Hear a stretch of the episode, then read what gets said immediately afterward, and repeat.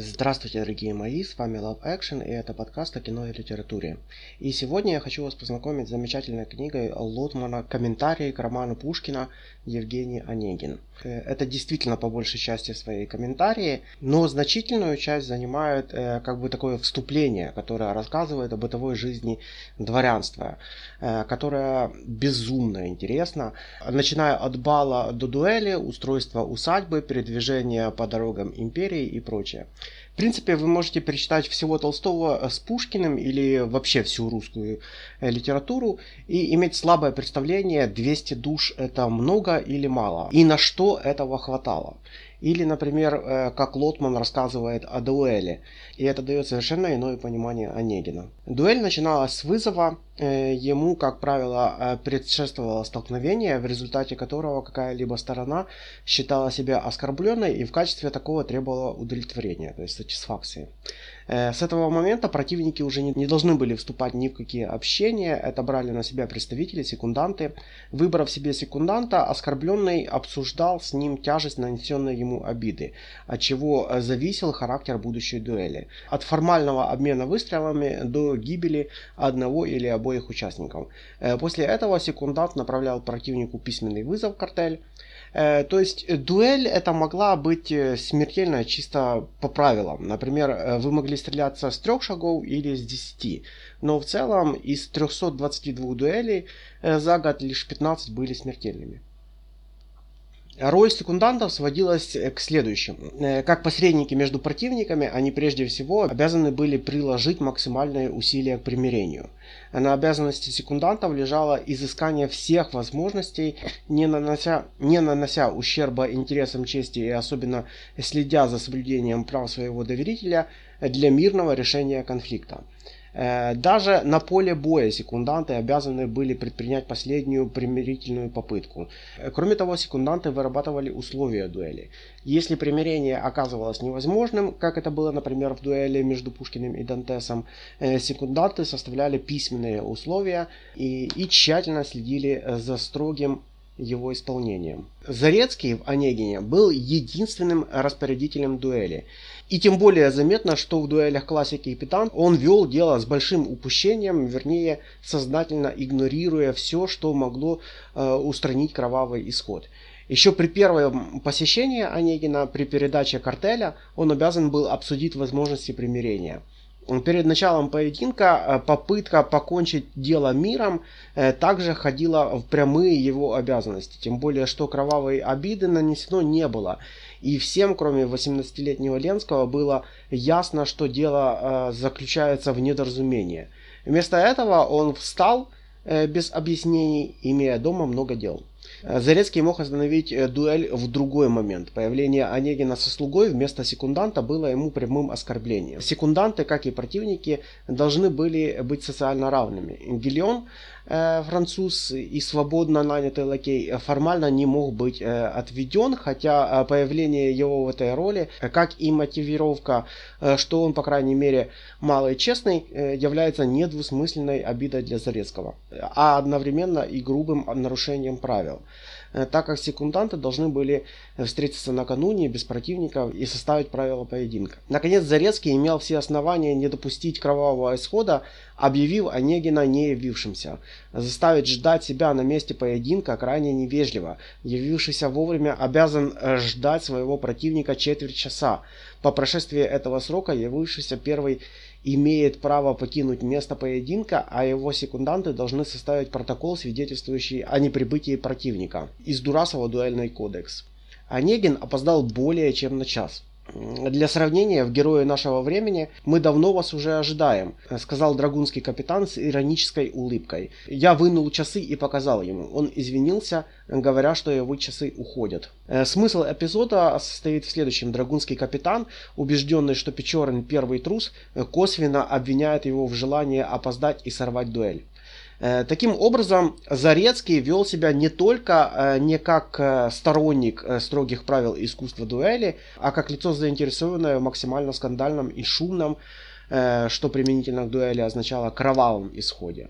Для сравнения, э, пример из области дуэльной классики. В 1766 году э, Казанова дрался на дуэли в Варшаве с любимцем польского короля э, Бараницким, который явился на поле чести в сопровождении блестящей свиты. Казанова же, иностранец и путешественник, мог привести в качестве свидетелей лишь кого-нибудь из своих слуг. Однако он отказался от такого решения, как заведомо невозможного, оскорбительного для противника и его секундантов, и мало лестного для него самого.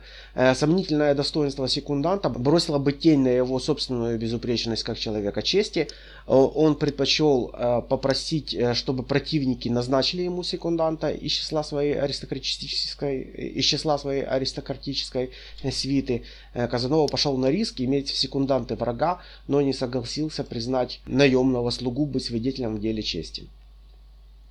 Онегин и Зарецкий оба нарушают правила дуэли. Первый, чтобы продемонстрировать свое раздражение и презрение к истории, э, в которую он попал против собственной воли, и в серьезность которой все еще не верит. А Зарецкий, потому что видит в дуэли забавную историю, предмет сплетен и розыгрышей. Э, появление Онегина на дуэли неопровержимо свидетельствует, что автор хотел его сделать убийцей по неволе. И для Пушкина, и для читателей э, романа, знакомых с дуэлью не понаслышке, было очевидно, что тот, кто желает безусловной смерти противника, не стреляет сходу, э, с дальней дистанции и под отвлекающим внимание дулом чужого пистолета, а идя на риск, дает по себе выстрелить, требуя противника к барьеру и с короткой дистанции а расстреливает его как неподвижную мишень. Ну, так, например, во время дуэли э, Завадского и Шереметьева, э, знаменитой э, пароли биографии Грибоедова в 1817 году, мы видим классический случай поведения братера. Когда они с крайних пределов барьера э, стали сходиться на ближайшее, Завадский, который был отличный стрелок, шел тихо и совершенно спокойно. Э, хладнокровие же Завадского взбесило Шереметьева или просто чувство злобы пересилило в нем рассудок, но только он, что называется, не выдержал и выстрелил в Завадского, еще не дошедший до барьера. Пуля пролетела около Завадского близко, э, потому что оторвала часть воротничка у сюртука у самой шеи. Тогда уже, и это было очень понятно, разозлился Завадский. Ого, он покушается на мою жизнь, барьеру. Э, делать было нечего, Шереметьев подошел, Завадский выстрелил, удар был смертельный, он ранил Шереметьева в живот. Для того, чтобы понять, какое удовольствие мог находить во всем этом деле человек типа Завадского, следует добавить, э, что присутствующий на дуэли как зритель э, Каверин Э, член Союза Благоденствия, с которым Онегин в первой главе встречается у Талон, известный Кутила и Буян. Увидев, как раненый Шереметьев несколько раз подпрыгнул на месте, потом упал и стал кататься по снегу, подошел к раненому и сказал, что Вася, репка? Репка ведь лакомство у народа, и это выражение употребляется им в ироническом смысле. Что же, вкусно ли, хороша ли закуска? Э, Грибоедов и его жизнь и гибель в мемуарах современников. Возникает, однако, вопрос, почему все-таки Онегин стрелял в Ленского, а не мимо? Во-первых, э, демонстративный выстрел в сторону является новым оскорблением и не мог способствовать примирению. Во-вторых, в случае безрезультатного обмена выстрелами дуэль начинается сначала, и жизнь противнику можно было э, сохранить только ценой собственной смерти или раны. Абертерские легенды, э, формировавшие общественное мнение, э, поэтизировали убийцу, а не убитого. Любая и не только неправильная дуэль была в России уголовным преступлением. Каждая дуэль становилась в дальнейшем предметом судебного разбирательства. И противники, и секунданты несли уголовную ответственность. Э, суд, э, следуя букве закона, приговаривал дуэлянта к смертной казни, э, которая в дальнейшем для офицеров чаще всего заменялась разжалованием в солдаты, правом выслуги. Перевод на Кавказ давал возможность быстрого получения снова офицерского звания. Онегин, как неслужащий дворянин, вернее всего отделался бы месяцем или двумя крепости с последующим церковным покаянием. Однако, судя по тексту романа, дуэль Онегина и Ленского вообще не сделалась предметом судебного разбирательства. Это могло произойти, если только приходской священник э, зафиксировал смерть Ленского как последовавшую от несчастного случая или как результат самоубийства. Некоторые строки в романе позволяют предположить, что Ленский был похоронен вне кладбищенской ограды, то есть как самоубийца. Согласитесь, что после этого вы совершенно иначе понимаете эпизод дуэли. Да чего уж там, после комментария Лотмана я совершенно иначе понял вообще всего Онегина. И даже больше внезапно для себя открыл существование 10 главы. Окей, это не полная глава, типа как путешествие Онегина. Это скорее э, какие-то наброски, черновики. И даже так не очень понятно, какое они имеют отношение к роману. Сохранившиеся отрывки э, строф 10 э, главы рисуют э, широкую историческую панораму, охватывающую узловые моменты русской и европейской жизни э, первой четверти 19 века. Вяземский был прав, определив жанр этой части главы словом «хроника». Однако необходимо напомнить, что в сохранившейся части главы Онегин не упоминается вообще. Э, следовательно, у нас нет никаких твердых оснований для гипотезы о том, э, каким образом судьба центрального героя должна была а, соотноситься с этой э, широкой исторической картиной. Утверждение, что в конце романа Онегин пережил нравственное возрождение, которое приведет его к участию в декабристском движении, представляется спорным. Логически, на их обоснование мы не предполагаем в данном случае, Э, отношения славной хроники, э, включающей э, картину декабризма и судьбы Онегина, могло складываться тремя способами. Первый. Онегин мог стать участником движения декабристов. Второе. Он мог сделаться свидетелем и наблюдателем его. Третья картина исторических событий могла вообще не влиять непосредственно на судьбу героя, а иметь более сложную художественную мотивировку, объясняющую его характер всей суммой исторических условий. Э, то, что осталось от этой главы, ну, это буквально какие-то крохи. Но даже так вы просто зацените, как Лотман распаковывает их на ваших изумленных глазах, э, все эти смыслы э, буквально из двух строчек. Десятая глава начинается четверостищем «Властитель слабый и лукавый, плешивый щеголь, враг труда, нечаянно пригретый славой, над нами царствовал тогда». Обзор исторических событий XIX века Пушкин начинает с характеристики Александра I. Отношение Пушкина к Александру было устойчиво негативным и окрашенным в тона а, личной неприязни. Э, Пушкин писал Жуковскому 20 э, января 26 года «Я не совсем был виноват, подсвистывая ему до самого гроба». Даже если не упоминать лицейские эпиграммы двум Александрам Павловичам, принадлежность которых э, Пушкину вероятна, но не доказана, э, перед нами развертывается непрерывная цепь всяких колких высказываний, эпиграмм и личных выпадов. В лицее же отношение Пушкина к Александру, э, видимо, еще не определилось. Э, это неудивительно не только в широких кругах дворянского, э, дворянской общественности. А авторитет царя после успешного завершения наполеоновских войн и взятия Парижа стоял выше, чем когда-либо, но и в среде либералов Александр I был окружен в эти годы ореолом самого либерального монарха, победившей коалиции, защитник конституционных прав французских и польских народов.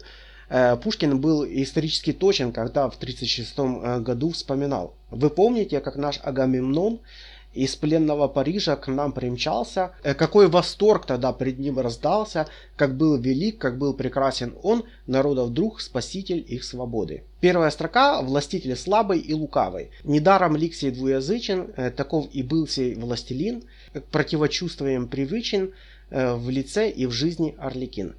Обвинение Александра I в лукавстве и в двуличии широко было распространено среди современников. Наполеон называл русского императора византийцем. Э, Плешивый щеголь – враг труда. Э, Плешивый в песне 14 э, Дон Жуана Байрона Александр I назывался Плешивым фанфароном.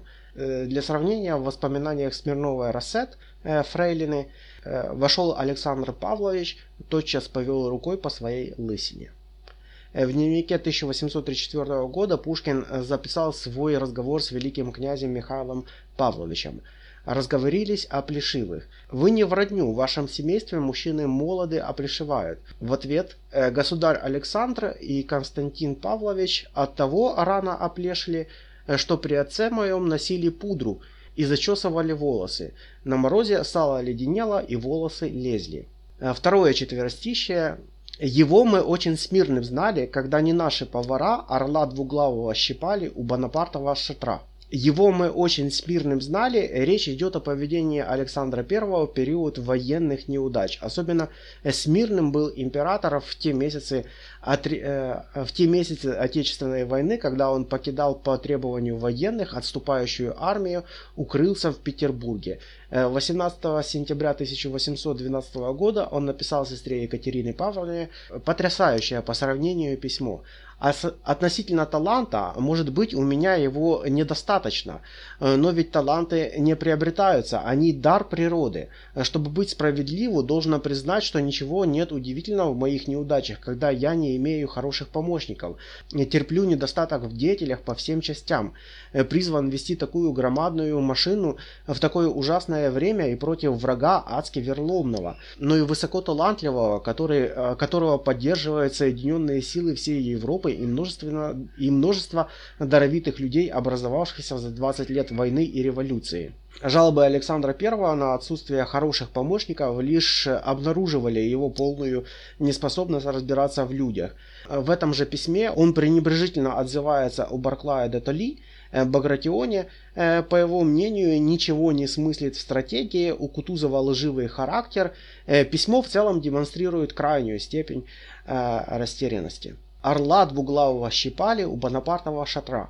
Поражение под Аустралицем, Тильзитский мир, неудачи первых месяцев войны 1812 года э, привели к крайнему падению авторитета царя. Образ ощипанного символа русской имперской власти у шатра Наполеона имел общеизвестный характер и относился э, ко всем этим событиям. Однако в основе его лежит вполне конкретная деталь – тильзитские э, переговоры велись в палатке, разбитой на плоту на середине Немана э, между вражескими армиями. Когда эта территория считалась нейтральной, Наполеон прибыл на плот специально несколькими минутами раньше и встречал русского императора как хозяин. Внешне радушный жест этот по сути своей оскорбительный. Получалось, что Александр прибыл как побежденный в шатер своего врага. Кроме Лотмана, мне хотелось бы сегодня еще и рассказать вам о замечательном фильме «Дневной поезд». Это старый советский 1976 э, года фильм, э, режиссер Инесса Селезнева.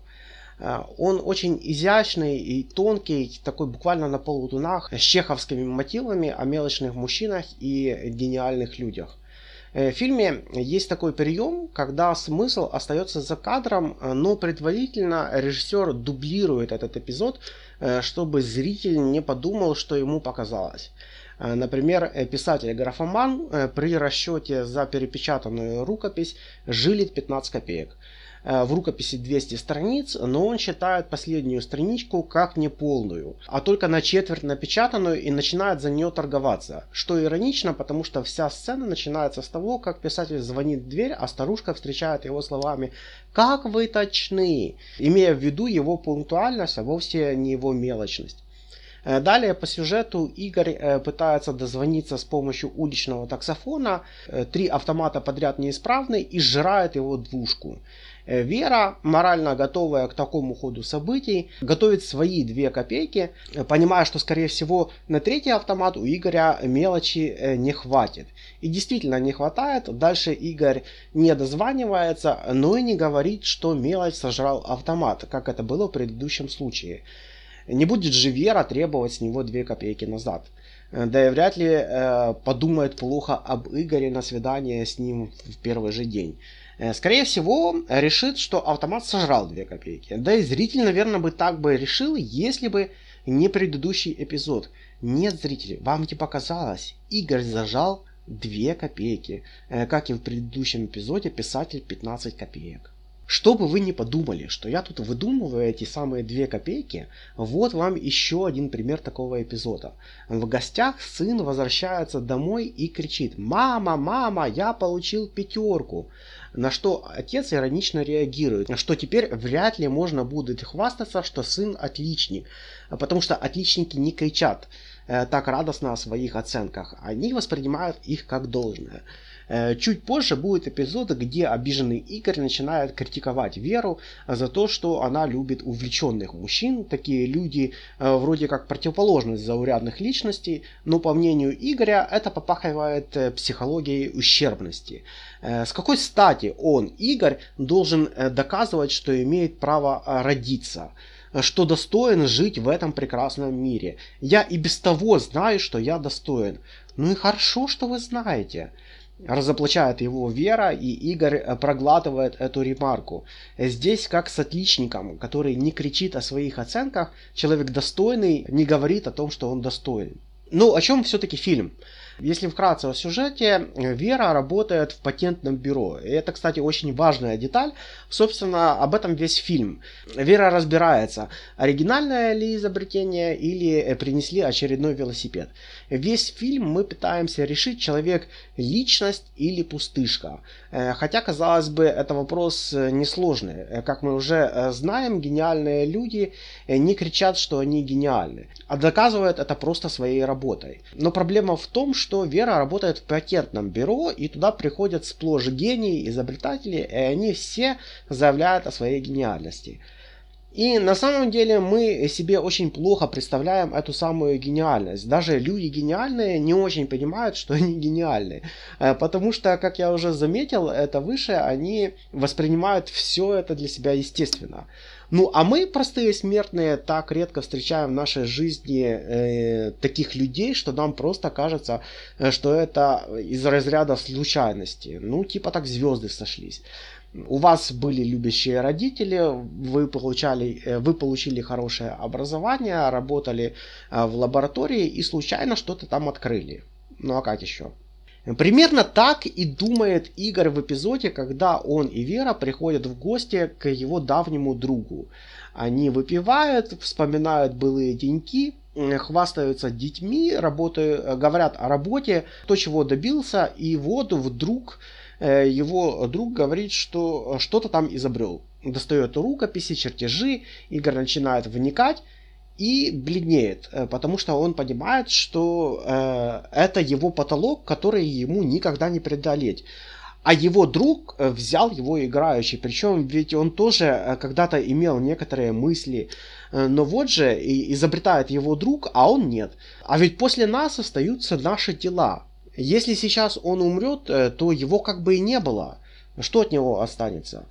Э, в друге он не находит отклика, а тому кажется, что это ненужная философия, а нужно просто посидеть и подумать как следует, и что-то такое обязательно придет в голову. Ну да, иронизирует Игорь. Э, фактор усидчивости – Э, и вспоминает, как сосед, который любил у него одалживать книги, повертит ее вот так вот в руках и говорит, что ли самому написать книгу? Не, не могу, задница устает. Но на самом деле меня немного унесло в сторону. Все-таки главная героиня здесь Вера. Ей 34 года, а Германа все нет. Ее мама э, подсуетилась и в гости на смотрины едет свататься Гафт. Э, Игорь, столичный щеголь, э, высокий, видный мужчина, и только с необычного ракурса можно заметить его лысину. Э, ну или, если хотите, только в необычных обстоятельствах можно понять его пустоту. Но так ли это важно для брака? Не все же гении, а так-то он неплохой человек, ну заурядный. Зато с ним не стыдно показаться в приличном обществе. А там, глядишь, детки, бытовуха, день за днем. Разве это плохо? А какие еще могут быть варианты? И первую треть фильма нам показывают эти самые альтернативы.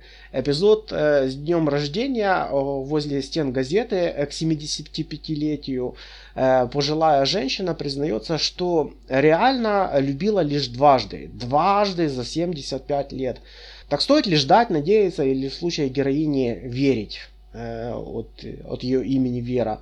Э, почему бы не попробовать э, просто с хорошим человеком? Да, заурядным, да, за, да, зажимающим две копейки. Ну, не быть ей депутаткой или спортсменкой, чемпионкой, как ее подруги. Так чего бы не разменять вечера органной музыки на котлеты? Пускай это не любовь, а брак по расчету. И что, и что с того? А то, что нельзя стрелять из ружья, не надеясь, что приклад не ударит в плечо, как выразилась одна из подруг Веры, о том, почему она не может иметь детей. Эм, я даже не знаю, как такой эфемизм пропустили в стране, где нет секса. Э, короче, за все приходится платить. И даже мужество веры э, стоит ей многих ресурсов. Это Игоря в финале называют молодым человеком, а на Веру уже и не посмотришь без косметики. Конечно, это преувеличение. Терехина в фильме хороша. Вы бы видели, как она делает йогу в начале фильма. Э, как она гнет спину, э, но это не отменяет художественную правду для ее подруг, э, как выразилась одна женщина, что наступает такой момент, когда на тебя уже не смотрят в трамвае и просто оттолкают как бабу с мешком. Или, как сказала ее мама, наступает возраст, когда женщине приходится выбирать либо лицо, либо фигура. Но все-таки Веру нельзя называть лузером, э, хотя, казалось бы, ее обстоятельства точно такие же, как и у Игоря. Э, только он э, себя считает недостойным, а Вера все еще продолжает надеяться. Это как в эпизоде возле Исаакиевского собора экскурсовод толкует фреску Бруни «Всемирный потоп». Люди в одинаковых обстоятельствах, но так не похожи на друг друга в жизни много больше людей, сдавшихся и переставших бороться, чем людей побежденных. Ну что ж, на такой позитивной ноте будем, наверное, заканчивать. С вас лайки и подписка, комментарии и встретимся ровно через неделю.